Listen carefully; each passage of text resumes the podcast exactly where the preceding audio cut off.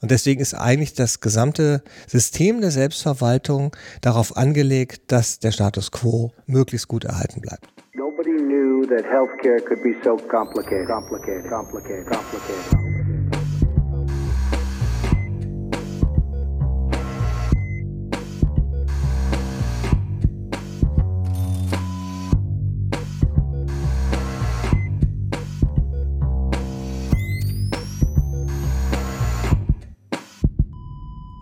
Salut und herzlich willkommen zur Gesundheit Machtpolitik Episode 120 mit der Aufnahme am 18. Februar 2024.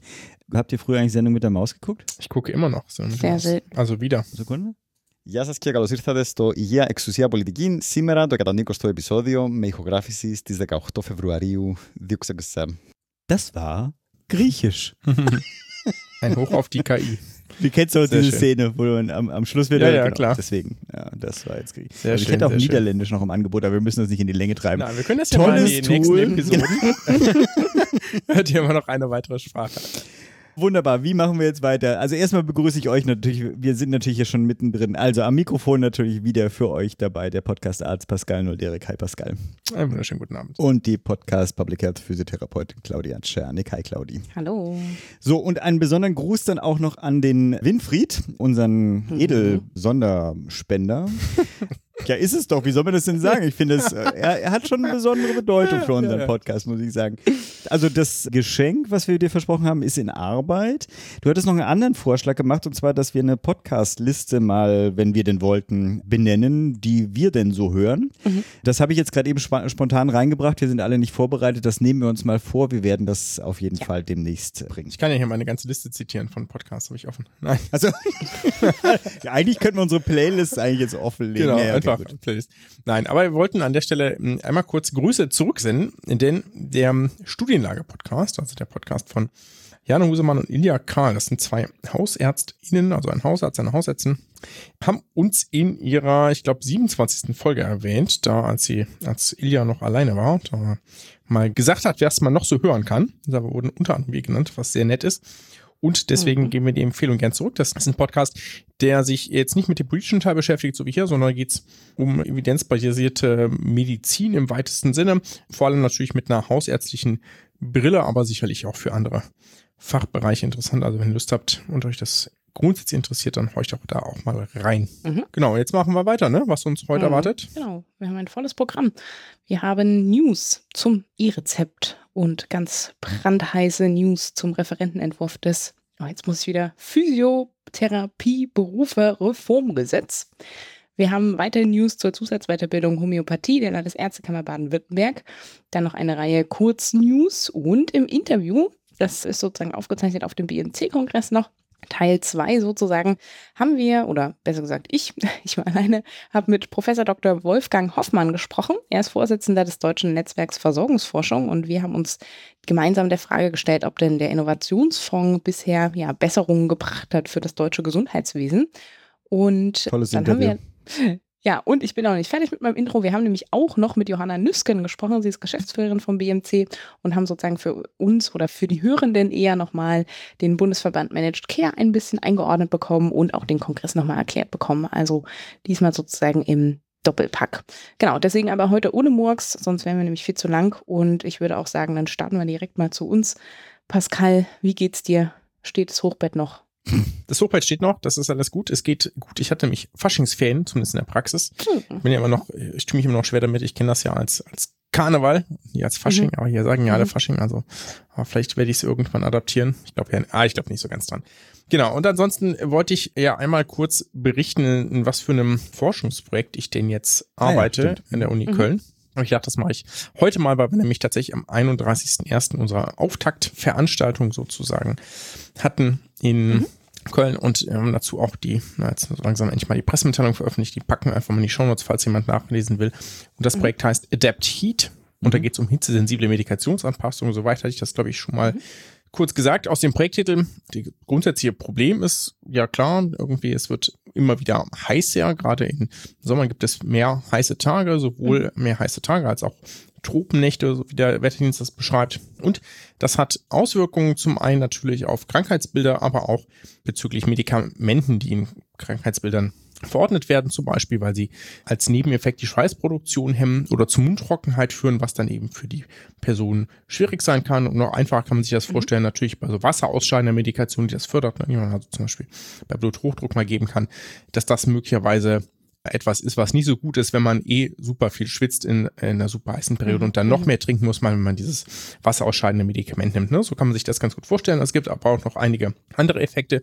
Und was es schon gibt, ist eine ungefähre Übersicht, welche Medikamente oder welche Gruppen da betroffen sind und auch was man wohl machen könnte. Was aber es nicht gibt, ist eine konkrete Empfehlung, wenn Patient X Medikament Y nimmt, dann mache Z sozusagen. Mhm. Also halbiere die Dosis, nur beobachten. Vielleicht gibt es auch gar keine Empfehlung dazu. Und das ist das Ziel des Projektes, eine solche Liste quasi zu erstellen. Die heißt Calor-Liste, also von Calor warm oder heiß im Lateinischen. Mhm. Und die soll dann eben eine Übersicht geben, was man machen kann. Und dazu machen wir, klar, wie das immer so ist, in so einem Projekt erstmal eine umfassende Literaturrecherche und auch eine Leitlinienrecherche, wie das denn andere Regionen etc. machen. Mhm. Und dann probieren wir diese Ergebnisse zusammenzufassen in der ersten Liste. Dann wird das einmal konsentiert mit einer Expertengremium, also im Sinne von, ist das denn praktikabel, ist das äh, umsetzbar? Mhm. Gibt es noch andere Hinweise zu? Das ist, äh, läuft in so einem Delphi-Verfahren und dann wird diese konsentierte Liste einmal getestet. Das heißt, wir geben das ein paar Praxen, ein paar Apotheken, ein paar Krankenhäusern und sagen, viel Spaß damit, mhm. arbeitet mal damit. Und dann hoffen wir natürlich, dass es in dem Testzeitraum auch heiß wird, sonst hat, er wenig, wenn er wenig anzupassen. Traurig das ist, aber es ja, ist halt so ein bisschen, bisschen, ne? bisschen bitter, genau.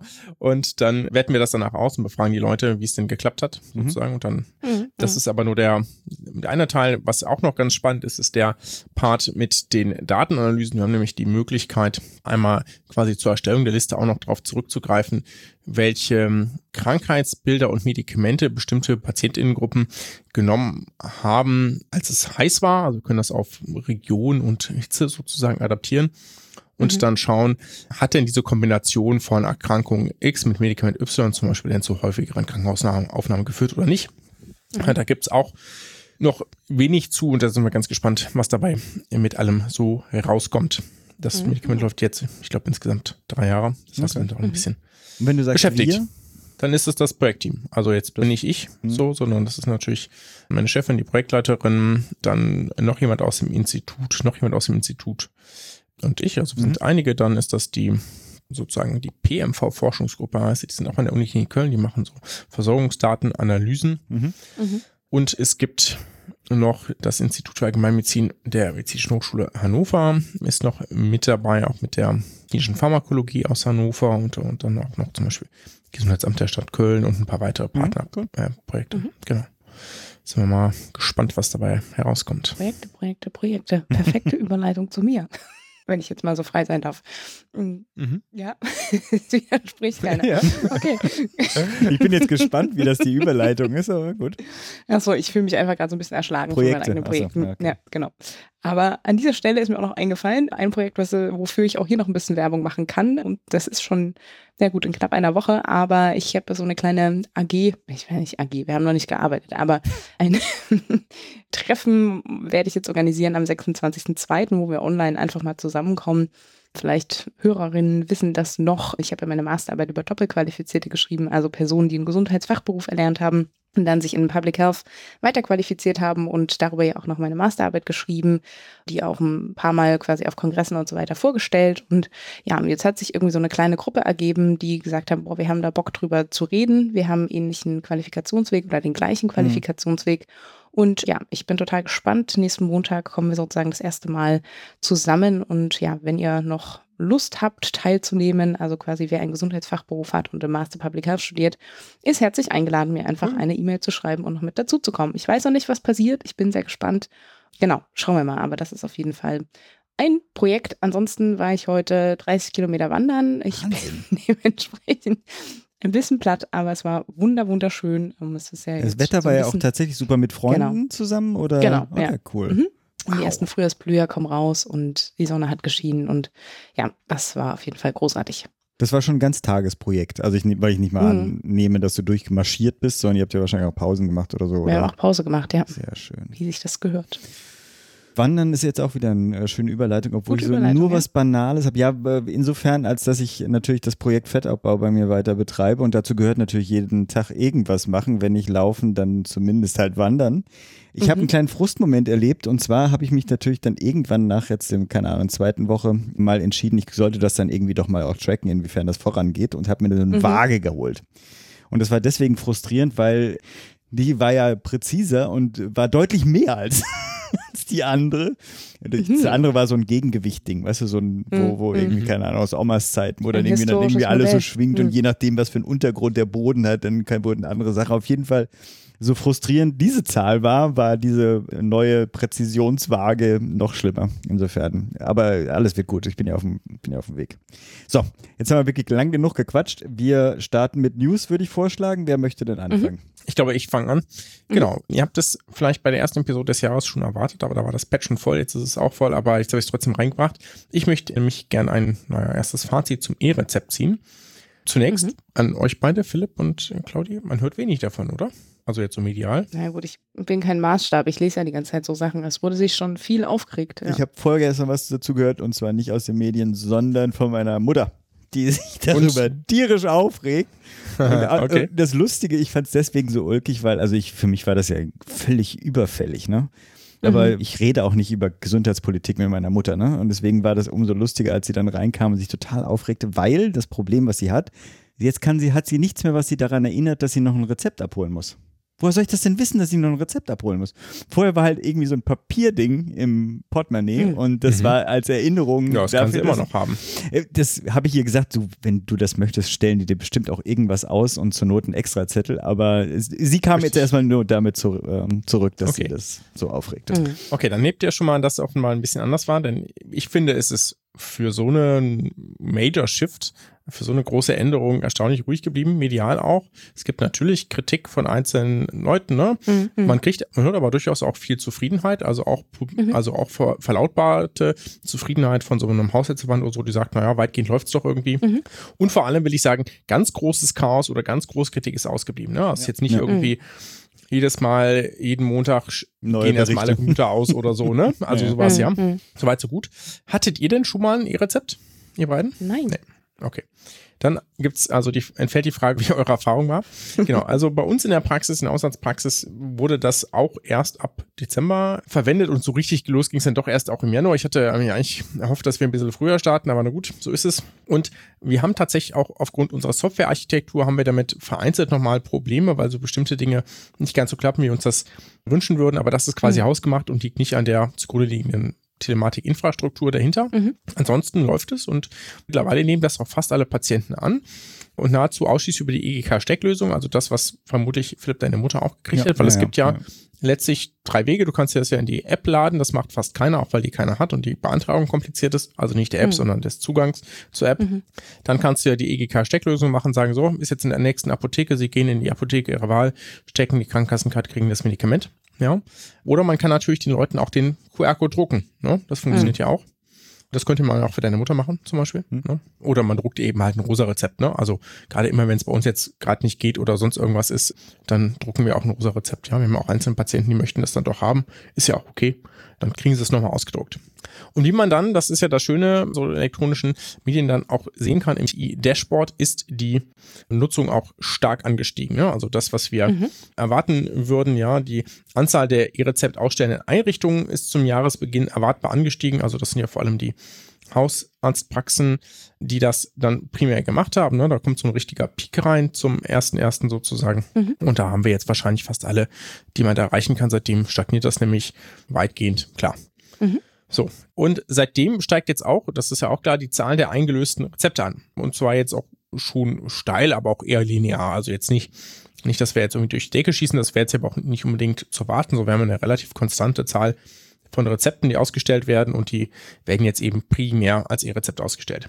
Mhm. Und da möchte ich jetzt einmal die Dimensionen klar machen, ne? also damit man sieht, was das für ein mega Umbruch ist und auch was das bedeutet hat, dass das jetzt reibungslos läuft, ja, weil wir, auch wenn es Kritik gibt, ja, seit Jahresbeginn wurden 56 Millionen E-Rezepte Seit eingelöst. Jahresbeginn, Ne? also wir reden. Seit Jahresbeginn, Wahnsinn. ja. Heftig. Das ist halt einfach schon viel. Mhm. Ne? Und das ging über die Architektur ohne größere Probleme. Es gibt sicherlich immer mal wieder Probleme. Es wird auch immer noch mal wieder Probleme geben.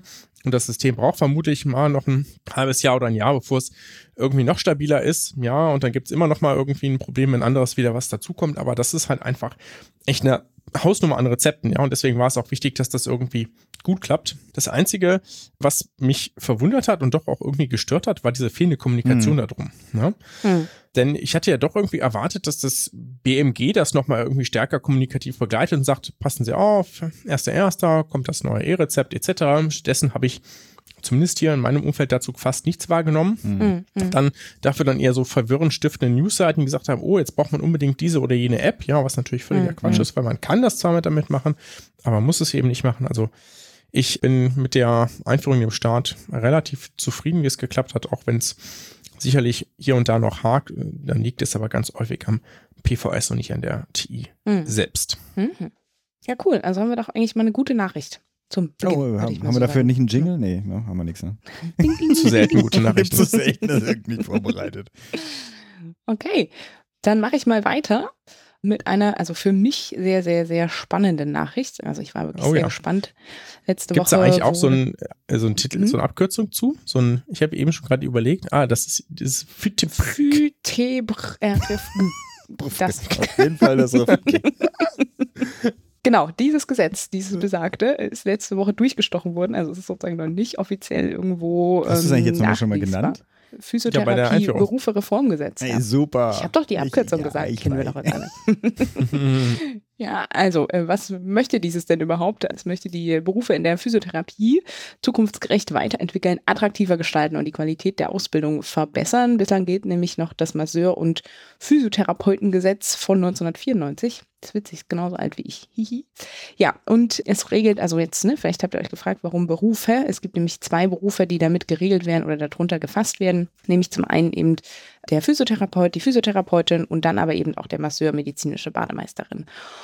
Und äh, ja, das Ganze ist sozusagen auch also ein Teilprodukt der Reform der Gesundheitsfachberufe. Also man guckt sich sozusagen auch noch die weiteren Berufsgesetze an und das ist jetzt so ein bisschen die, ja, die erste Neuerung, die rausgekommen ist ja, was steht ganz grob drin? Also für mich eigentlich die bedeutendste Neuerung, dass das sozusagen ein regelhaftes, also die, die, akademische Qualifizierung in die Regel überführt wird. Da wird jetzt keine Quote oder irgendwas genannt, aber es wird einfach gesagt, ist dieser akademische Ausbildungsweg, der seit 2009 in Modellklauseln erprobt wurde, gilt jetzt auch in die Regel über. Das heißt, es wird künftig dann, wann auch immer das Gesetz in Kraft tritt und wann auch immer das dann passiert, aber wohl sehr wahrscheinlich, ist ja auch die Frage, ob es so passiert, wie es jetzt da drin steht. Aber wenn das denn der Fall ist, dann werden wir künftig Physiotherapeutin mit Bachelor of Science Abschluss in der Regel haben. Die mhm. gibt es ja auch jetzt schon, aber dann sozusagen in der Regel. Was steht noch drin? Das Schulgeld soll flächendeckend abgeschafft werden. Also es gibt nach wie vor noch einige Bundesländer, die Schulgeld erheben und, das finde ich jetzt sehr spannend, es soll auch eine flächendeckende Ausbildungsvergütung eingeführt werden, aber nur für die Auszubildenden. Das ist natürlich interessant vor dem Hintergrund, dass ja dann auch mhm. ich die große Gefahr sehe, dass es dann ein Ungleichgewicht zur akademischen Ausbildung gibt. Das hat man ja in der Pflege, Pflege vor kurzem ja, jetzt erst mhm. gesehen. Ne? Da hat man es ja sozusagen wieder gerade gerückt das verstehe ich jetzt nicht ganz, warum man dasselbe Problem quasi sich jetzt nochmal herschafft, ein halbes Jahr später. Aber wie gesagt, also es ist ja auch nur erstmal der Referentenentwurf, das ist ja noch nicht äh, gesetzt, dass das so kommt.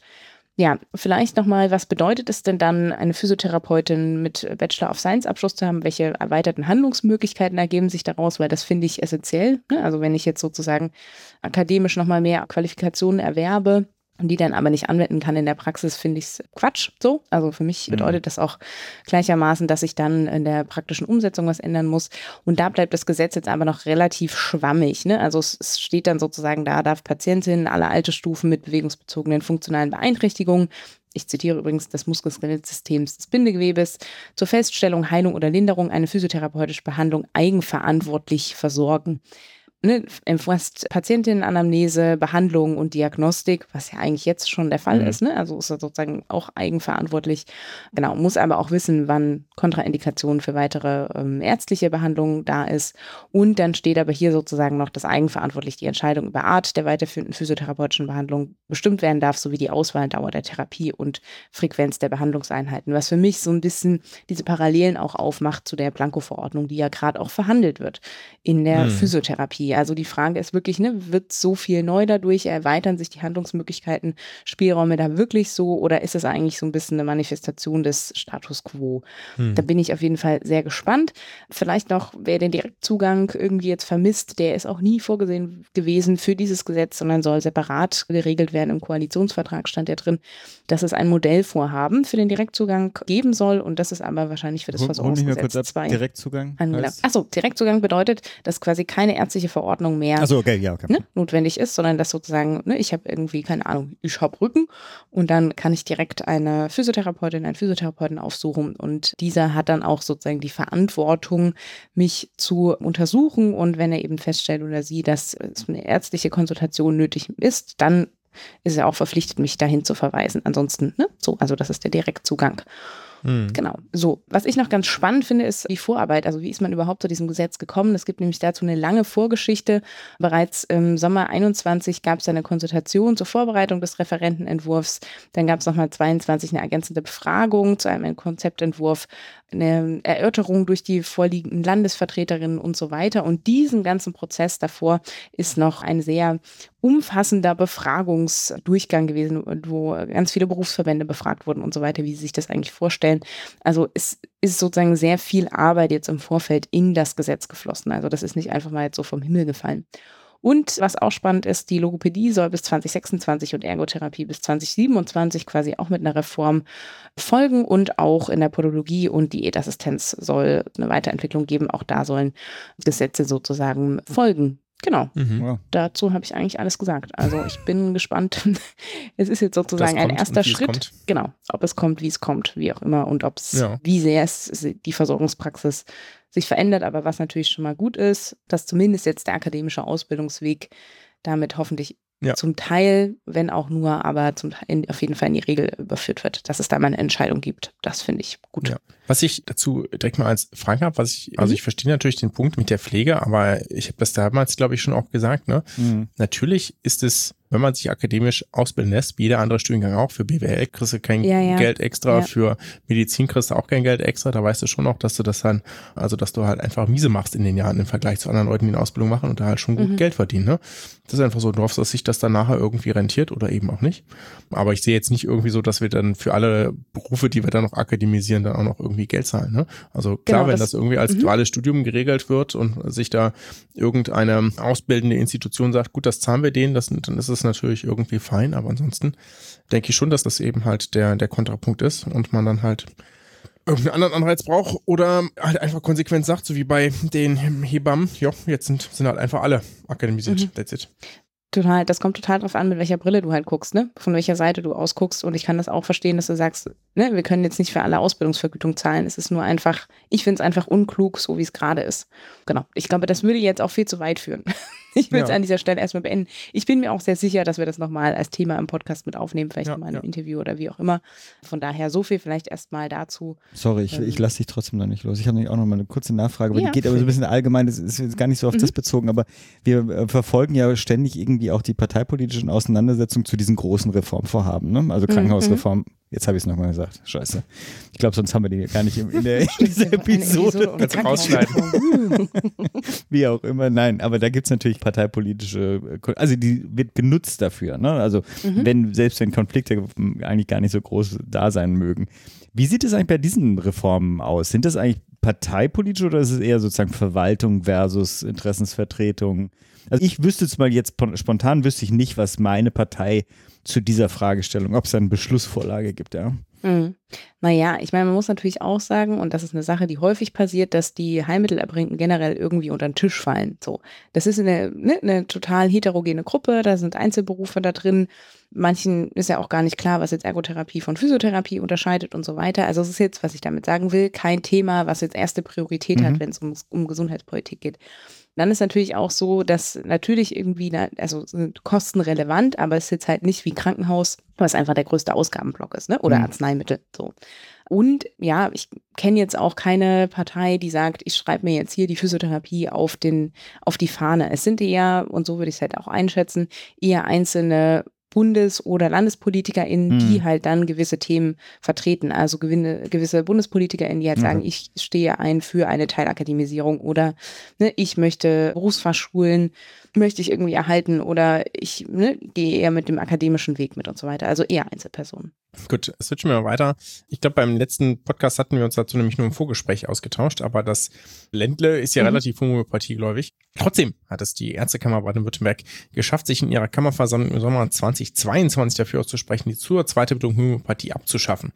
Mhm. Äh, Das bedeutet nicht, dass das niemand mehr machen darf oder sich so nennen darf. So, das bedeutet vor allem, dass es niemand Neues mehr für diese zur Zweiterbildung gibt. Also, dass man die nicht mehr offiziell machen darf. Und das ist natürlich auch ein gewisses Statement nach außen, ne? dass man das als Ärztekammer sozusagen nicht mehr hat. Aktuell gibt es diese zur Zweiterbildung neben Baden-Württemberg auch nur noch in Sachsen und Rheinland-Pfalz. Alle anderen haben es bereits gekillt, sozusagen abgeschafft, aus Mhm. der Weiterbildungsordnung gestrichen. So, das wurde, das ist hier meine Wiedergabe der Verhältnisse vom Ministerium Baden-Württemberg nicht gern gesehen. Und dann erfolgte aus, aus, aus meiner Sicht aus Druck, ja, offiziell natürlich gesagt, muss so sein, eine Verhältnismäßigkeitsprüfung. Mhm. Und dazu ist derzeit die Öffentlichkeit aufgerufen, sich über das Ergebnis dieser Prüfung zu informieren und gegebenenfalls zu kommentieren.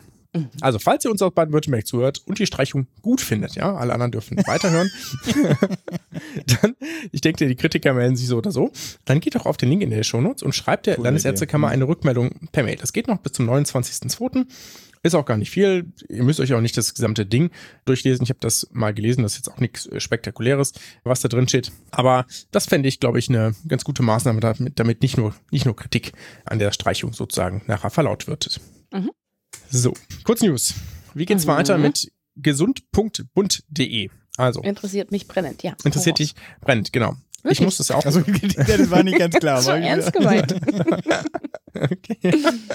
Also es gab, erinnert euch, es gab Gesund.bund, das war diese Kooperation von Jens Spahn oder naja, vom BMG unter Jens Spahn mit Google, ne? Also dass die dann zu bestimmten, wenn ich sage, sage, was hilft bei Rückenschmerzen oder so, dass das dann auch quasi auf einem Extra-Portal oben auftaucht, quasi bevorzugt angezeigt wird, Informationen darüber, etc. Und das war die erste Kritik und der zweite Punkt war dann aber auch, naja, jetzt betreibt das BMG so ein nationales Gesundheitsportal und das fand jetzt verständlicherweise, muss man sagen, andere Portale, die damit Geld verdienen mit solchen Gesundheitsinformationen, sind jetzt hier keins, aber natürlich nicht so witzig, weil die natürlich dachten, okay, das greift uns hier das Wasser ab, ne? Mhm. was es ja auch ein bisschen soll, ja. Mhm. Aber klar, dass sie das, dass sie das nicht gut finden, das verstehe ich und dass man dann dagegen klagt, das kann ich auch noch verstehen, also kann man ja zumindest probieren. Und das Landgericht Bonn hat damals gesagt, jo, das stimmt, dass ihr seid da sozusagen zu weit gegangen und ihr dürft das nicht mehr betreiben. Daraufhin ist das dann, glaube ich, offline genommen worden. Ich habe zumindest nicht geguckt. Genau. Das war im Juni vergangenen Jahres, also Juni 23. Und jetzt hat das Oberlandesgericht Köln entschieden, dass das Landgericht Bonn den Fall hätte gar nicht verhandeln dürfen und hat das Urteil also aufgehoben. Denn eigentlich wäre wohl das Verwaltungsgericht Köln zuständig gewesen. also jetzt prüft, also es ist glaube ich, also reine Ju- Juristerei, Mhm. prüft das Verwaltungsgericht Köln diese Klage und schaut dann, ob es darüber verhandeln muss. Mhm. Genau. Also wir sehen neuen Anlauf, kann natürlich sein, dass das Verwaltungsgericht Köln genau das gleiche Urteil fällt, aber zumindest ist bis dahin nochmal ein bisschen Stimmung drin im Thema. Genau. Mhm. Interessant. Ja, dann mache ich weiter mit meiner Kurznews. Ich hatte es ja vielleicht oben schon mal eingangs so ein bisschen erwähnt mit den Physiotherapeuten und der Planko-Verordnung. Die ist jetzt für die Ergotherapie beschlossen, nämlich konkret für drei Diagnosegruppen, wo Ergotherapeutinnen künftig eigenverantwortlich, also in vertraglich festgelegten Grenzen, aber sie dürfen über die Auswahl der Heilmittel, die Therapiefrequenz, die Dauer der einzelnen Behandlungstermine und die Gesamtdauer der Therapie entscheiden. Darauf haben sich jetzt die maßgeblichen Verbände und der GKV Spitzenverband verständigt und geeinigt und ja, das Ganze wird dann ab dem 1. April 2024 quasi möglich sein. Und ich bin sehr gespannt, wie dann die Erfahrungen so damit sind, wie das anläuft. Also es geht jetzt erstmal quasi nur um drei Diagnosegruppen und ja, das sind so ungefähr 20 Prozent des kompletten Versorgungsumfangs. Und auf Das ist jeden auch Fall eine gute ein News, oder? Guter verstehe Ja, wir sind Ja, heute, wir sind- ja. Mann, so Mensch, viele was ist gute los? News Da komme heute. ich gar nicht klar. Das ist ja ganz spannend. Ist das dann auch so, dass die dann quasi auch dafür budgetiert sind? Also dass es dann ein Budget gibt und dann im Sinne von, naja, wenn es ausgeschöpft ist, ist es Mhm. halt Ende oder? Ich habe mich, Weil sozusagen, muss ich weil was ehrlich man ja nicht gestehen, will, ist. Oh, Entschuldigung. Ja, der Klassiker. Ach so, nee, ich muss, muss ehrlich gestehen, dass ich mir die äh, Details noch nicht angeguckt habe, aber das kann ich auf jeden Fall noch nachbringen. Es gibt da auf jeden Fall Regelungen und zwar nämlich mit so Phasen, also sozusagen grüne, gelbe, rote Phase. Das würde ich ja aber nochmal nachliefern, wie gesagt. Genau, Okay, eine ja. Ampel. Okay. Ja, das, das, das stellen wir vielleicht mal nach, das ist ja ganz interessant, Mhm, weil es darum ja. geht es ja immer in der Diskussion, ne? Also kann man das denn machen oder geht dann quasi das Gesundheitswesen ganz im Geld, Geld minus unter oder so, ne? Nee, Also, nee, ja. es gibt da auf jeden Fall Grenzen zur Mengenausweitung. Und Genau, das finde ich ja Also einfach interessant, wie das, ja. wie das ist, Mhm. weil bisher Aber sozusagen ist das ja dann immer, läuft das ja alles kurioserweise und auch teilweise sicherlich unnötigerweise über Verordnerbudgets, ne? Also hausärztliche Mhm. Budgets, andere ärztliche Budgets und so. Genau. Na gut, zur letzten Kurznews, die jetzt wirklich hier, ich wollte gerade sagen, Wasser in den Wein gießt, in diesem Fall Weichmacher in den Kinderurin gießt. Oh, ja. Mann, schlecht. Genau, also wirklich eine negative Nachricht ist. Und zwar habe ich, ich weiß gar nicht, ob das für euch frei zugänglich ist oder Ich natürlich, aber die News findet man auf Nee, jeden Fall Süddeutsche meistens nicht. liest man schon den, die Schlagzeile und denkt, oh Gott, das ist nicht gut. Weichmacher in Kinderurin und dann, Zitat, diese Substanz sollte nicht im Körper auftauchen. Zitat Ende. Und zwar ist es so, dass das Umweltbundesamt in so, naja, Messreihen, die halt regelmäßig angefertigt werden, Mhm. Substanzen gefunden haben im Urin und dann eben auch in so einer Umweltstudie zur Gesundheit, ja, quasi einen Stoff gefunden haben, der heißt MN-Hex-P, muss man jetzt, glaube ich, sich nicht merken und auch nicht kennen. Und dort sozusagen ganz viel gefunden haben, der da eigentlich gar nicht sein sollte und der auch eigentlich auch so gar nicht im Umlauf sein sollte. Oder wenn dann halt irgendwie in sehr begrenzten Mengen. Denn eigentlich Mhm. sind solche Weichmacher längst verboten. Und diese kann man jetzt eben auch nicht mehr nachweisen. Ne? Also das sind nämlich fortpflanzungsgefährdende Stoffe, also diese Phthalate, ja, die sind Mhm. verboten worden. Und dann kommen natürlich irgendwelche Ersatzstoffe auf den Markt. Und jetzt ist eben die Frage, ist diese neue Substanz irgendwo auch irgendwo diesem, diesem naja, Regiment der, der Ersatzstoffe drin vorkommen und sozusagen die, die Hypothese ist, das ist eine Hypothese, ganz vorsichtig mit sein, ist, dass das zum Beispiel in, in Sonnencreme drin sein könnte. Ne? Oh, Also in Sonnencremetuben, ja nicht in der Sonnencreme selbst, sondern in der Sonnencremetube, die das so weich macht, damit man die gut zusammendrücken kann. Und das beispielsweise dazu führt, dass es auch im Kinderurin auftaucht und nicht irgendwo anders. Ne? Also die sind jetzt noch sehr damit am Suchen, wo das herkommt, etc. Und auf jeden Fall ist das natürlich furchtbar, weil wir, wenn man sich einmal darüber informiert, was so endokrine Disruptoren machen, es ganz furchtbar ist und man sich fragt, warum die Menschheit noch nicht ausgerottet ist, ja, man sich schon so ganz verschwörungstheoretisch, ja, wirklich sich so ein bisschen fragt, ob das so die Gründe sind dafür, dass bestimmte Krankheiten irgendwie zunehmen, Fortpflanzungsfähigkeit irgendwie global abnimmt, etc.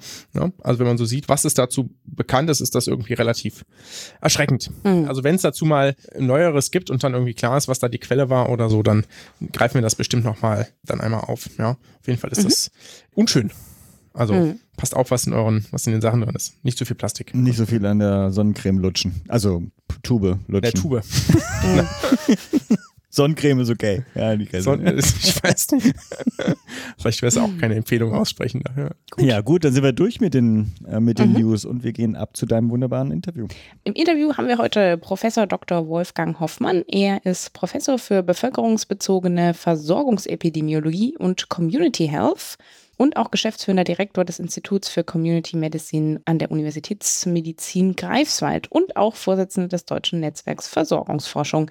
Und wir haben uns über die Frage ausgetauscht, ob denn sozusagen der Innovationsfonds das deutsche Gesundheitswesen wirklich nach vorne gebracht hat. Und ja, ich würde einfach mal sagen, hört rein. Wird spannend. Ab zum Interview.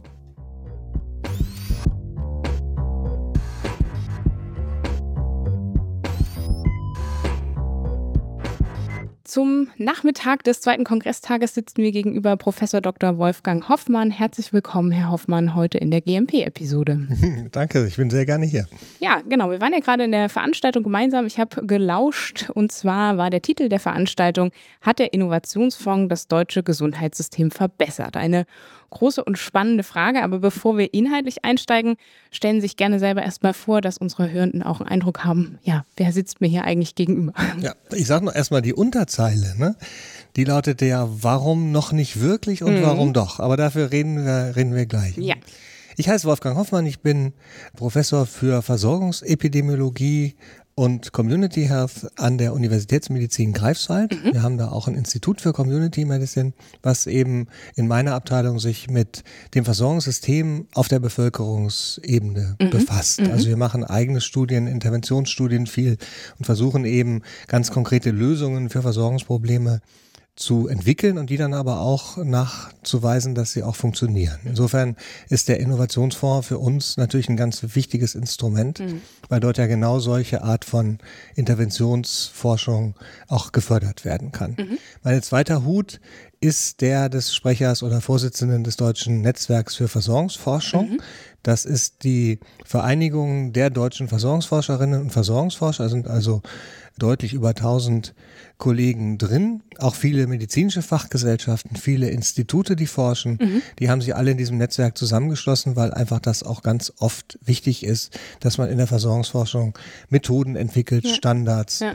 Designs und dann eben dementsprechend auch immer sagt, wie man es richtig macht, weil es ist ein großes, sehr komplexes Thema was dazu zwingt, dass man sich damit auch mit den grundlagenwissenschaftlichen Aspekten immer wieder beschäftigt ja. und dort entwickelt. Vielen Dank. Genau, jetzt sind die Hürden wahrscheinlich auch schon ganz gespannt. Ja oder nein? Die Frage lässt sich ja wahrscheinlich in einem Wort beantworten. Hat denn der Innovationsfonds jetzt das deutsche Gesundheitswesen verbessert? Aber ich nehme an, vielleicht nicht alle Hörenden wissen auch, was der Innovationsfonds ist. Könnten Sie am Anfang einmal noch ganz kurz zusammenfassen, wovon reden wir hier eigentlich?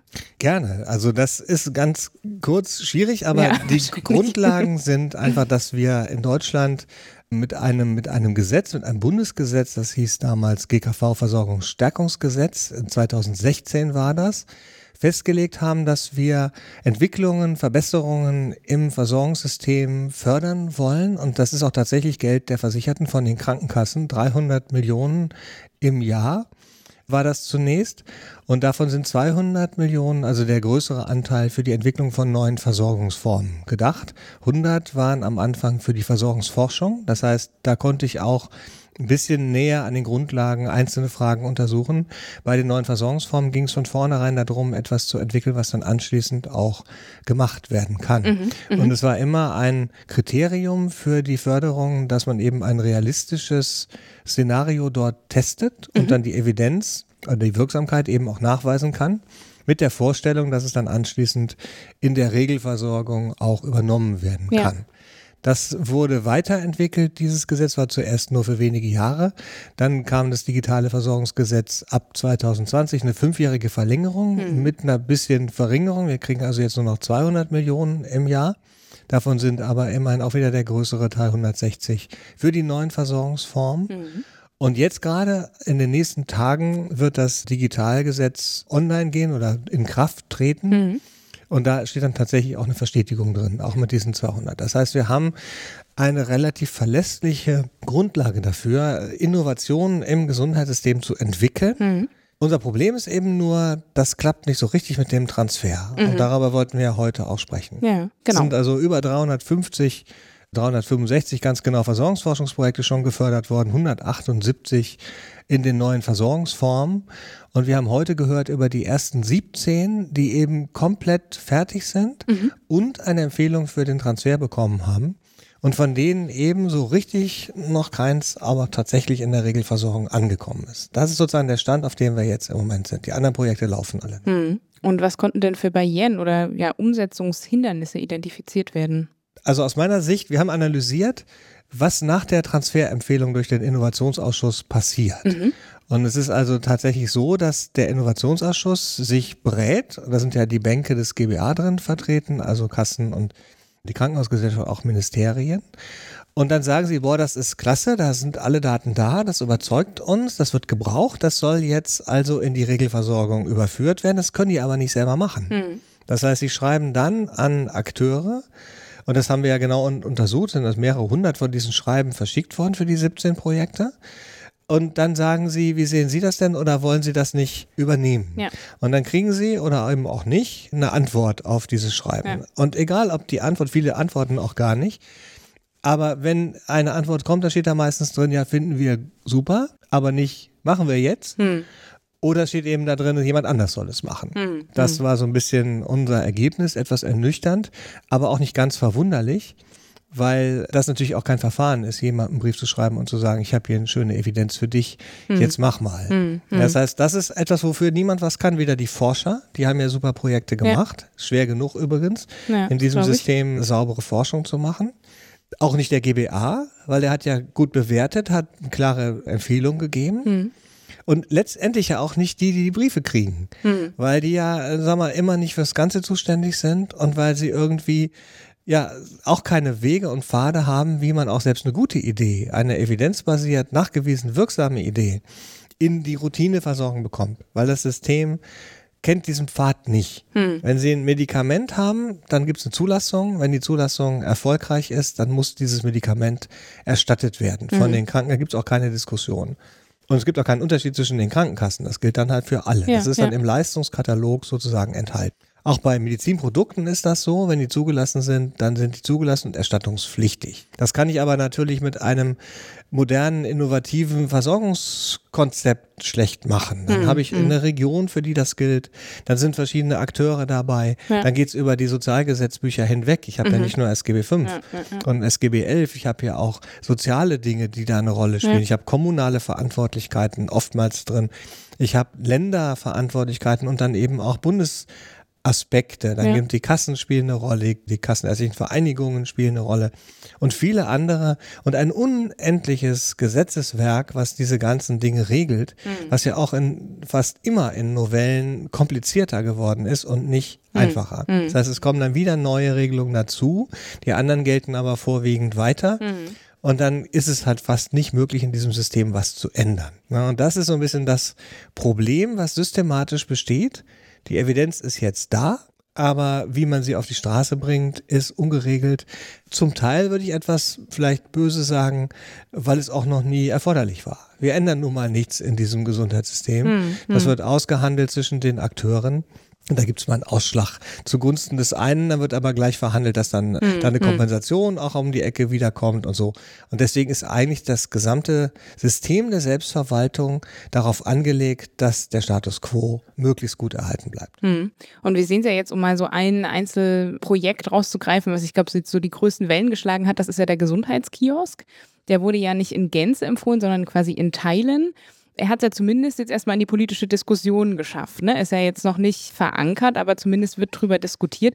War da etwas, was beim Gesundheitskiosk anders war als bei den anderen Projekten? Kann man den sozusagen positiv hervorheben oder wie ist Ihre Position dazu? Naja, der Gesundheitskiosk sind ja ganz viele Interventionen gewesen. Ne? Der Wesenskern ist eine Verringerung der Zugangsbarriere für Menschen, die schlechtere Chancen haben, im Gesundheitssystem an die richtige Stelle zu kommen oder gar nicht einen Zugang haben. Und das hat er auch geschafft Mhm. zu verbessern. Das war ja in, in Bildstedt und Horn in Hamburg, Mhm. zwei prekäre Regionen für, für, also mit großen sozialen Unterschieden und Mhm. eben auch viele Menschen, die, die sozial nicht so aufgestellt sind, dass sie eben Zugänge zu den öffentlichen Versorgungssystemen haben. Nicht nur Gesundheit, auch andere. Ja, ja. Das ist in diesem, mit einer vielsprachigen Intervention, mit, mit äh, interprofessionellen und auch interdisziplinären Zusammenarbeiten, wo das Sozialsystem eine Rolle spielte, das Gesundheitssystem, verschiedene Ebenen, die zusammenarbeiten, sich auch abgestimmt haben. Das hat alles gut funktioniert.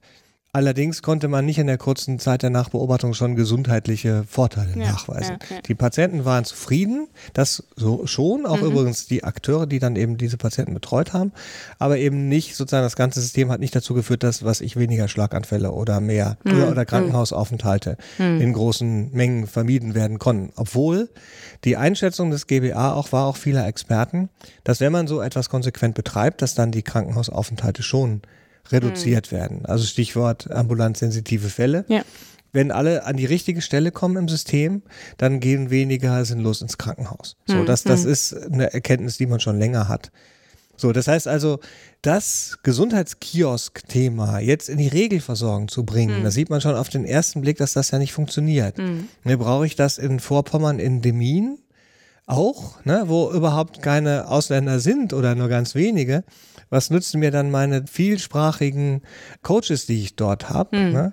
Dann gibt's andere Themen, die Zugangsprobleme verursachen, die dann dort adressiert Mhm. werden müssen.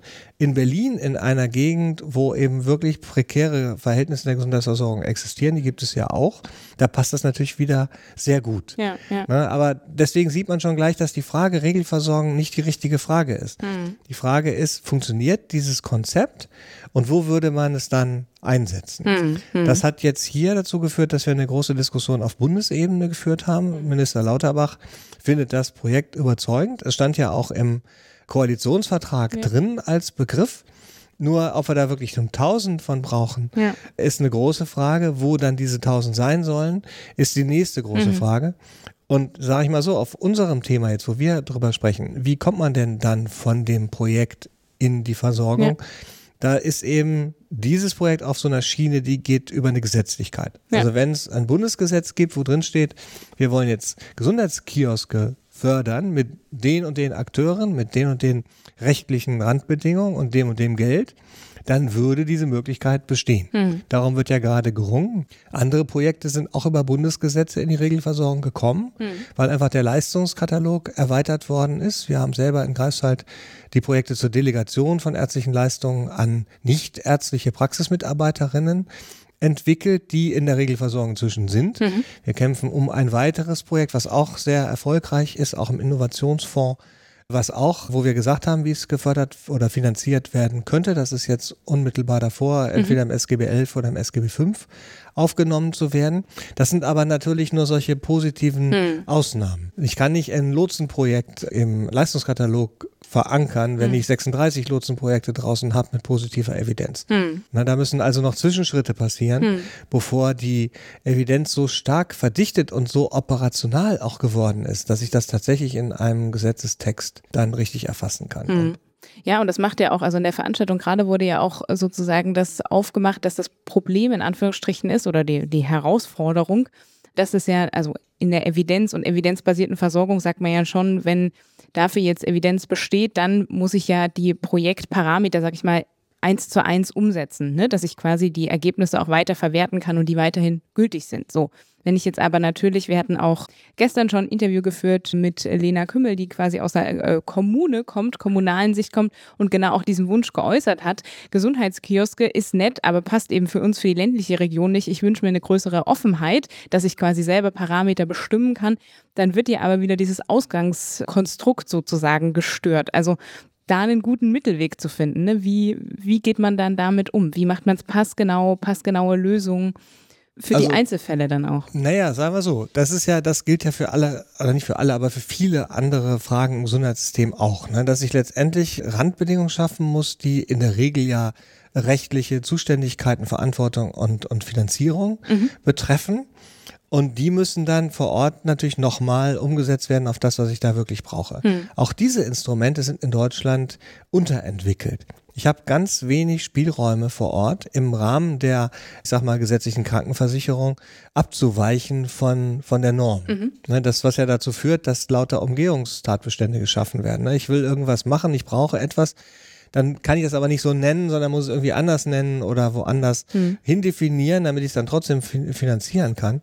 Das heißt, dieses überregulierte System, was ja letztendlich auf Misstrauen basiert. Ne, Ich muss sozusagen alles ganz genau regeln, damit ich es auch ganz genau kontrollieren kann, Ja. damit niemand bescheißt im System. Das hat ja auch eine lange Vorgeschichte, wo immer wieder auch versucht worden ist oder auch tatsächlich beschissen worden ist. Ne? Das führt dann eben dazu, dass ich gerade nicht diese regionalen Lösungen machen kann, die ich aber für mein Problem oder für meine Problemlage in meiner Region brauchen würde. Und das ist einer der Punkte, die auch im Innofonds immer wieder aspekteweise untersucht worden sind und untersucht werden, wo man sagen kann, ich habe hier ein Piece of Evidence, was dann eben ein Bestandteil von so einer regionalen Versorgungslösung sein könnte.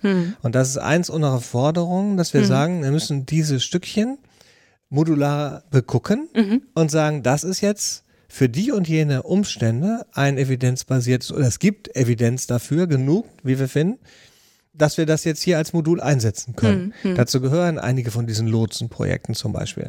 Da ist ganz klar geregelt, wer macht das, was muss der dafür können, was kostet das in Settings, in denen wir es erprobt haben. Und dann kann man sagen, okay, das ist jetzt ein Modul, das benutze ich hier für eine regionale Versorgung von einer Patientengruppe, die prekär ist.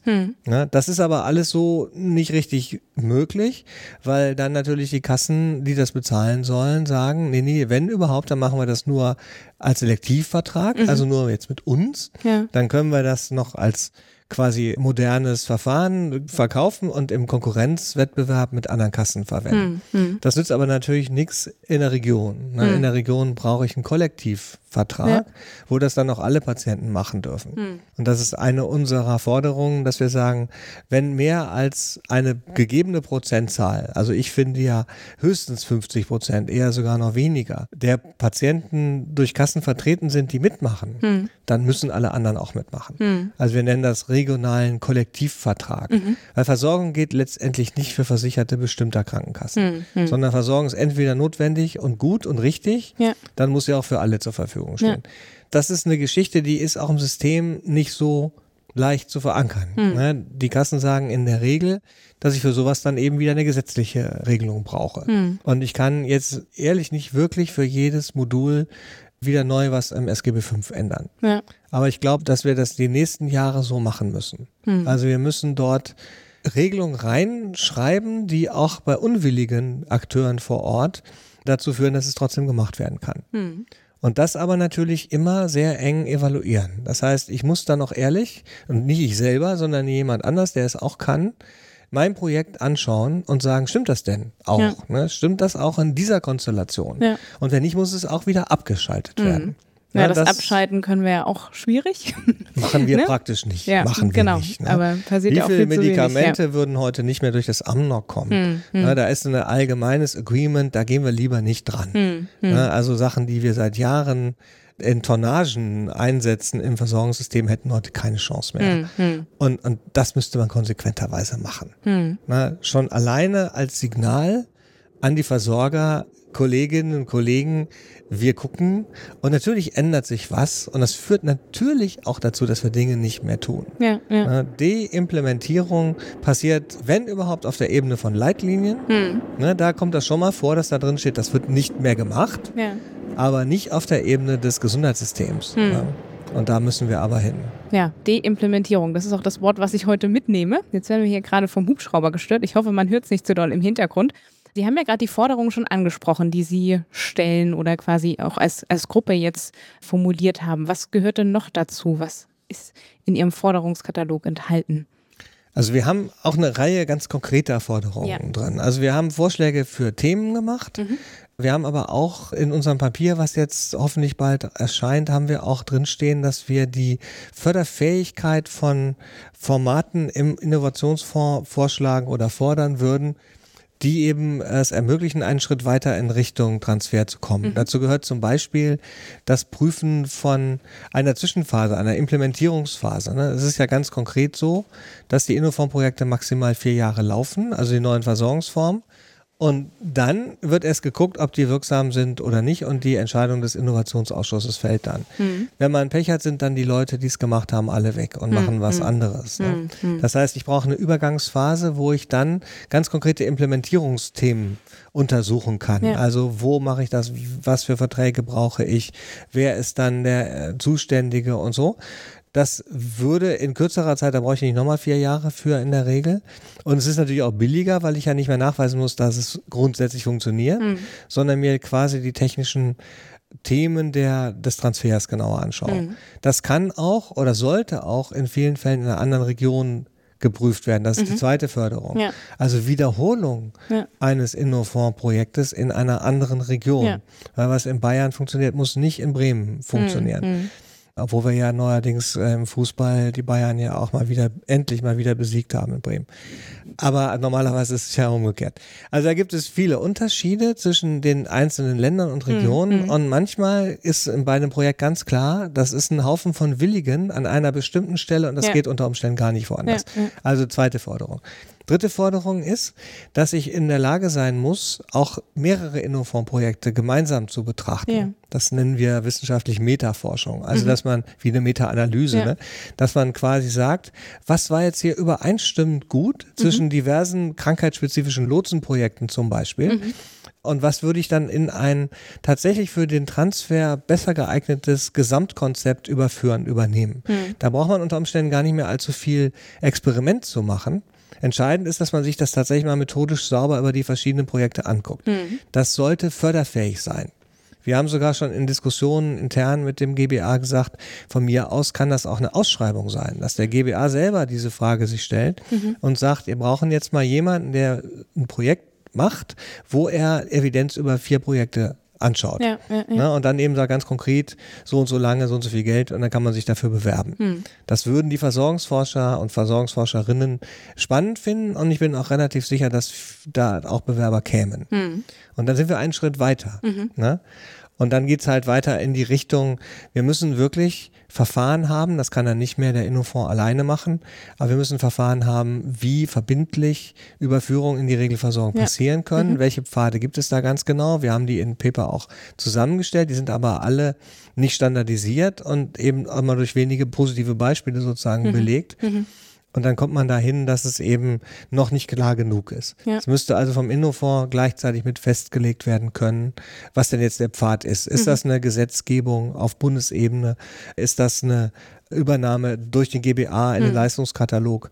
Oder machen wir eben erstmal Selektivverträge in bestimmten Regionen, aber dann bitte als regionale Kollektivverträge? Hm. Ja, okay. Dann ich hoffe, dass es jetzt eine breite Hörendenschaft findet und die Forderungen ja auch dann, wie Sie gesagt haben, in einem, in einem Paper, was erst eingereicht ist, ist noch nicht erschienen, ne? Ja, ja, wir haben schon ein bisschen ist. bei den Akteuren verteilt, sind auch Ah ja, viele sehr Autoren drauf, Mhm. auch welche vom BMC natürlich, weil wir Mhm. hier oftmals die Dinge abstimmen und gemeinsam machen. Das ist die, die Versorgungsforschungsszene ist, ist begeistert über die Möglichkeit, diese Forschung zu machen. Ja.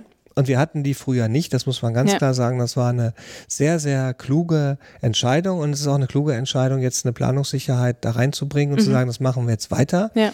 Es ist weniger als ein Promille, es sind 0,5 Promille Mhm. des GKV-Volumens, Ja. über das wir hier reden. Es gibt viele, die sagen, man braucht ein oder zwei Prozent eines Gesundheitssystems, um das wirklich innovativ nach vorne zu bringen. Mhm. Aber es ist ein sehr wichtiger und wertvoller Start. Hm. Dass bis jetzt noch nicht allzu viel in der Regelversorgung tatsächlich ist, liegt eben daran, dass viele Projekte noch laufen, Hm. sind eben erst einige zig abgeschlossen und Mhm. hunderte sind noch am Laufen. Es liegt eben auch daran, dass wir die Pfade nicht klar genug definiert haben. Und was man sagen muss, was positiv ist, es ist halt eine ganze Szene entstanden von Mhm. Expertinnen und Experten, sind sehr viele junge Leute. Das Deutsche Netzwerk Versorgungsforschung hat mehrere hundert neue Mitglieder gewonnen. Wir kümmern uns um die auch. Das sind ja ganz oft Quereinsteiger oder auch Anfängerinnen. Die eben auch noch eine Anbindung an so eine methodische Fachgesellschaft brauchen und Ja. die dann bei uns auch finden, damit eben die Qualität besser wird. Die Versorgungsforschung hat extrem profitiert, Mhm. nicht nur in der Menge, sondern vor allen Dingen auch in der Qualität Ja, ja. weil dort natürlich jetzt echt auch geguckt wird. Ne? Mhm. Und wir kontrollieren uns gegenseitig, wir entwickeln Dinge zusammen. Wir haben eine Vielzahl von methodischen Memoranden entwickelt. Mhm. Das heißt, inzwischen haben wir eine Basis, auf der man das auch beforschen kann. Wir müssen jetzt überlegen, ob wir nicht eine Institution auch brauchen in Deutschland, so wie das in anderen Ländern ist, Mhm. die systematisch für die Innovation im Gesundheitssystem zuständig ist Mhm. und dann natürlich auch entsprechende Durchgriffsrechte haben müsste. Mhm. Ne, es gibt in den staatlichen Gesundheitssystemen, gibt es solche Institutionen, Mhm. die dann eben wirklich gucken, ist etwas sinnvoll, lohnt sich das, rechnet sich das hier, was ich mache Mhm. und dann Entscheidungen treffen kann. Mhm. Sowas haben wir natürlich in unserem System nicht, noch nicht mal entfernt, würde aber helfen, dass wir damit mal anfangen, um eben die Vielzahl von Projekten zu bündeln und aus jedem was zu lernen, weil ich kann aus jedem was lernen, Mhm. auch wenn es keine Transferempfehlung bekommen Ja. hat. Also sozusagen ein Plädoyer für eine systematische Innovationsförderung und Verstetigung, dass wir Und- die quasi als festen genau. Teil im Gesundheitswesen Ja, wir müssen das haben. machen. Ja. Wir müssen das machen. Ja. Wir verschwenden große Mengen von Ressourcen im Hm. Gesundheitssystem. Wir sind, werden immer teurer und werden immer schlechter. Hm. Wir sind also inzwischen nur noch im Mittelfeld im europäischen Vergleich von den Leistungszahlen her. Ja. Und das liegt einfach daran, dass wir zu starr sind. Hm. Die Dinge ändern sich, die Bevölkerung, die Morbidität ändert sich, Ja. die Strukturen ändern sich. Und jedes Mal, wenn jemand sagt, hier muss was gemacht werden, dann sagen alle ja, aber fangt schon mal an und Hm. nicht mit mir. Ne? Hm. Ja, ja. Und das kann man nur durch eine staatliche Regelung lösen. Hm. Weil hm. die Selbstverwaltung selber ist nicht in der Lage, größere Innovationen umzusetzen. Ja, oder ich habe letztens auch einen Podcast gehört mit Maya Göpel, die ja auch die Frage gestellt hat, was müssen wir sozusagen anbieten, damit alte Dinge losgelassen werden. Das fand ich eine ganz spannende Frage, sich quasi von dieser Seite mal zu nähern. Ne, was muss unser Angebot sein, damit wir eben loskommen? Und auf der anderen Seite, ich sehe es jetzt im Gesundheitswesen so, dass es ja fast quasi ein Zwang wird, weil uns einfach die Ressourcen ausgehen. Ne? So, Ganz dass genau. man sich das, verändern ist, das nennt man ja Priorisierung, was auch richtig ist. Mhm. Ich muss oben anfangen bei den wichtigsten Sachen und dann fallen unten welche weg. Mhm. Wir haben ja gerade die Homöopathie-Diskussion, da Mhm. ist es relativ einfach. Wir haben aber auch viele andere Dinge. Bei Medikamenten ist das so, wenn sich herausstellt, die sind nicht sicher oder sie nützen nicht so viel, dann werden die vom Markt genommen. Das Mhm. heißt, nicht, sind nicht mehr erstattungsfähig. Ja. Wieso ist das nicht bei anderen Dingen auch so? Hm. Ne?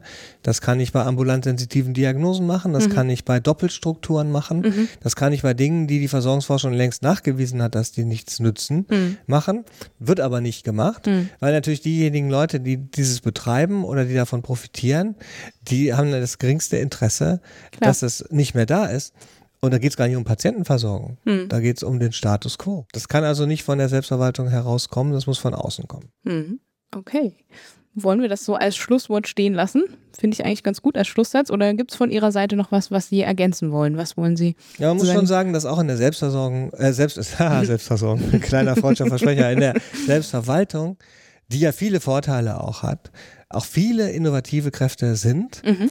die, wenn sie sich wirklich miteinander besser unterhalten könnten und auch mehr agieren könnten und nicht so oft gestoppt würden durch ihre jeweiligen Bänke und Organisationen, Mhm. zusammen auch sehr viele gute Ideen entwickeln. Für die sind wir auch offen, sowohl im BMC als auch im Deutschen Netzwerk Versorgungsforschung, damit eben diese Diskussion geführt wird im geschützten Raum, im wissenschaftlichen Raum.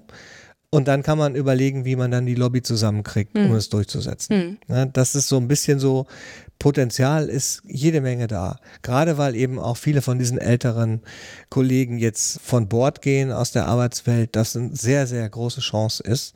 Und die jungen Leute viel weniger ideologisch, viel weniger festgefahren Ja. mit solchen Problemen umgehen und einfach auch keine Lust auf diese alten Kämpfe mehr haben. Ja, Also das ist für mich eine Riesenchance. Ja. Bin ja selber so ein alter Typ, aber ich freue mich über die jungen Leute, die jetzt die Funktionen übernehmen. Und die Gesprächskultur, die Austauschkultur ist schon ganz anders geworden. Hm. Also die Zeit ist reif für auch gravierende Veränderungen, damit unser Gesundheitssystem zukunftsfähig bleibt, Ja. was es in der aktuellen Form nicht ist. Das ist doch nochmal ein viel besserer Schlusssatz, würde ich sagen, an dieser Stelle. Herzlichen Dank für Ihre Zeit und den wertvollen Input jetzt zum Thema Innovationsfonds und auch darüber hinaus. Und vielen ja, Dank. Bleiben Sie am Ball, das Thema bleibt spannend. Ja, wir geben uns Mühe. Dankeschön.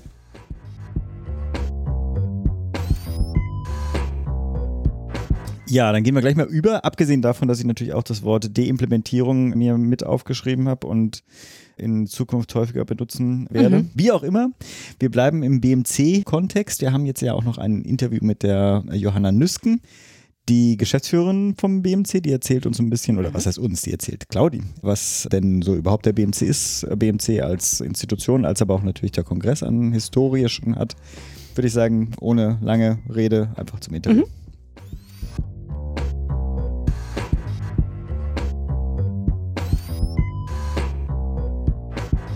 Einen wunderschönen guten Morgen an Johanna Nüsken. Sie ist Geschäftsführerin beim BMC und äh, ja, wir haben sie hier nochmal an die digitale Strippe geholt, um einfach nochmal so ein bisschen zu erklären oder uns erklären zu lassen, was ist denn der BMC überhaupt? Guten Morgen, Johanna. Guten Morgen, ich freue mich auf das Gespräch. Magst du vielleicht einfach ganz kurz noch, jetzt habe ich gesagt, du bist Geschäftsführerin, aber einfach noch zwei, drei Worte zu dir als Person verlieren, dass die Hörenden wissen, wen sie hier auf dem Ohr haben sozusagen. Ja, gern. Ich bin seit fast drei Jahren Geschäftsführerin beim BMC. Und ja, das macht mir sehr viel Spaß mit all der Vielfältigkeit an Themen, die wir Mhm. im BMC stemmen. Und vorher war ich sechs Jahre beim BKK-Dachverband als Referentin für Politik, davor auch in der Beratung tätig und an der TU Berlin am Lehrstuhl für Gesundheitsmanagement. Studiert habe ich Gesundheitswissenschaften und Politikwissenschaften. Eine Kombination aus beiden Sachen in Maastricht in den Niederlanden. Ah ja, spannend. Ja, da haben wir fast, äh, fast ähnliche Lebenswege sozusagen. Ich habe ja auch Public Health studiert und war jetzt nicht arbeiten bei Herr Busse zugange, aber habe ja da an der Berlin School of Public Health sozusagen auch mein Masterstudium gemacht.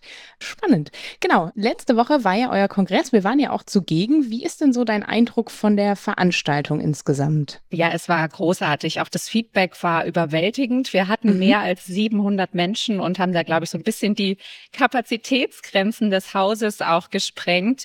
Und es war einfach eine unglaubliche Aufbruchsstimmung unter all den Mhm. Teilnehmenden zu spüren. Und das war sehr beeindruckend. Wir hatten zwei prall gefüllte Tage mit ganz viel Programm, mehrsträngige Sessions, aber auch On- und Offsite-Programmpunkte. Dazu sprechen wir sicher gleich nochmal. Wir Mhm. hatten super spannende Themen vom Population Health Management, zu KI im Gesundheitswesen, Gesundheitsregionen, aber auch viel konkretere Themen wie Wechseljahre am Arbeitsplatz, wie man den neuen 25b SGB V ausgestaltet. Also wirklich von übergreifenden Themen, die das System bewegen sollen, zu auch sehr kleinen spezifischen Lösungsvorschlägen. Mhm.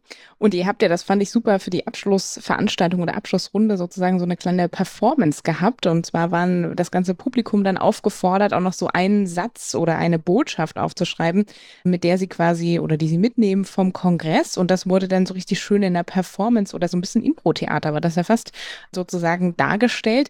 Mit welchem Satz im Ohr bist du denn dann nach Hause gegangen? Wir müssen ins Handeln kommen. Das war, glaube ich, der Satz, den die meisten Menschen aufgeschrieben haben und einfach, mhm. ja, das hat nochmal so diese Aufbruchsstimmung charakterisiert. Alle, die da waren, sind bereit für Veränderung und wollen das auch angehen. Und ja, einfach diesen Spirit, das ist ja auch genau das, was die Veranstaltung zünden soll, dass man einfach mit Motivation Dinge anzugehen und sie zu verändern, rausgeht aus diesen zwei Kongresstagen. Mhm.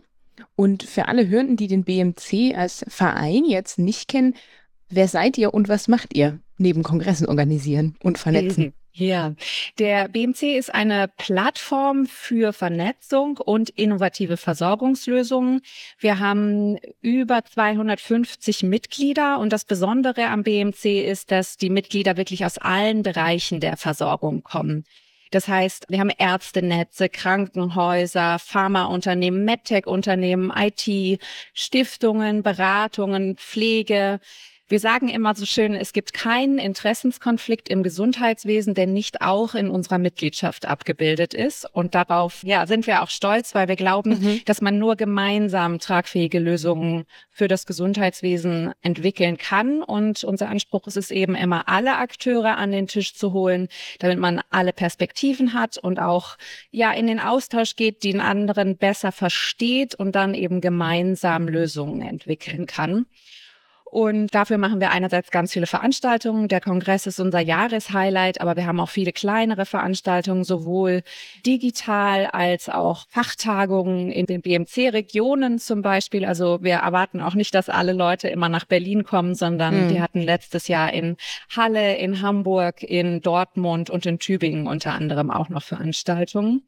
Und bei der Themensetzung orientieren wir uns daran, a, was ist gerade politisch aktuell und b, was sind Themen, die wir als BMC auch vorantreiben wollen, weil wir glauben, dass sie eine Transformationskraft für das Gesundheitswesen eben auch ausüben. Also so Regionalisierung der Versorgung wäre ein so ein Thema oder die mhm. digitale Transformation. Also da wählen wir, was so die meiste Zugkraft entwickelt und natürlich ganz klassisch auch die Managed Care Themen. Das steckt ja auch in unserem Namen Bundesverband Managed Care. Das heißt integrierte Versorgung, interprofessionelle mhm. Versorgung, alles was um Koordination und Kooperation geht, das sind klassische BMC-Themen, die wir vorantreiben. Mhm. Ja, also ein, ein breites Potpourri, würde ich sagen, aus ganz vielen unterschiedlichen Themen. Vielen Dank für die Darstellung. Gibt es denn etwas, was du noch loswerden möchtest? Zum Kongress vielleicht. Ich bin glücklich, wenn ich ein halbes Jahr später einen Anruf bekomme, dass durch Verbindungen, die auf dem Kongress entstanden sind, auch gemeinsame Projekte entstanden sind. Das ist jetzt hm. schon ein paar Mal vorgekommen und dann weiß ich, wir haben alles richtig gemacht, ja. weil wir Akteure vernetzt haben, sie inspiriert haben und sie dann einfach wirklich auch ins, ins Machen kommen. Okay, also Johanna anrufen später und Erfolge berichten und auch Misserfolge. Ne? Ich meine, das ist ja eigentlich auch immer ganz wichtig. Genau, ja, vielen Dank an der Stelle für deinen Input und für deine Zeit und dann auf bald und bis alle, aller spätestens dann wieder im Januar 2025 zum nächsten BMC-Kongress. Ganz genau, ich freue mich. Tschüss. Tschüss.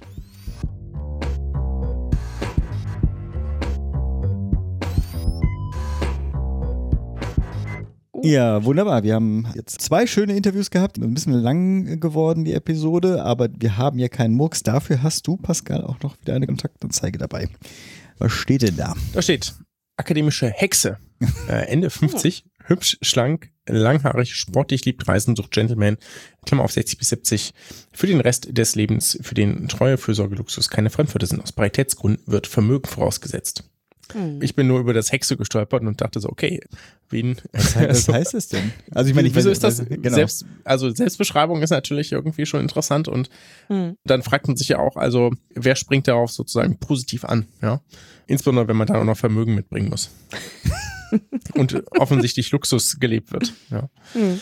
Also Luxus ist, aber aus. Paritätsgründen. Also das, ja, ja, ja, genau. Also es klingt schon so, als, als hätte sie auch selbst Mhm. luxuriösen Lebensstil und könnte sich den auch leisten, aber die Hexe, ja. Naja, aber ich meine, wenn man fast unsterblich ist, dann ist man natürlich, kann man auch, auch ein bisschen Vermögen anhäufen. So, ich glaube, damit Sehr sind wir gut. wirklich am Ende Ja. dieser Episode Ja. angekommen. Liebe Hörerinnen, lieber Hörer, unser Dank, dass du auch dieser Episode Gesundheit macht Politik gelauscht hast. Wenn dir unser Kauderwelsch an Themen, Diskussionen und dem Versuch, Einblicke in die Welt der Gesundheitspolitik zu liefern, gefallen hat, würden wir uns natürlich riesig freuen, wenn du uns auch unterstützen könntest und zwar mit einem einfachen Gefällt mir oder so, was auch immer da auf der Plattform, auf der du uns gerade hörst oder auf der du dich Social Media mäßig rumtreibst, gerade angeboten wird. Und auch wenn du Gedanken, Fragen, Anregungen, natürlich auch Kritik an dem hast, was wir heute gerade hier besprochen haben, Bitte zögert nicht, einen Kommentar zu hinterlassen oder uns auch gleich zu kontaktieren. Denn es ist immer schön von euch zu hören und sozusagen einen Reality-Check von außerhalb unserer eigenen Bubble zu bekommen. Insofern ist uns schon wichtig. Insofern freuen wir uns darauf. Und auch wenn du uns auf deinem Lieblings-Social-Media-Kanal finden solltest, wo wir uns denn rumtreiben, findet ihr auch in den Shownotes. Ich habe ehrlich gesagt die Übersicht verloren.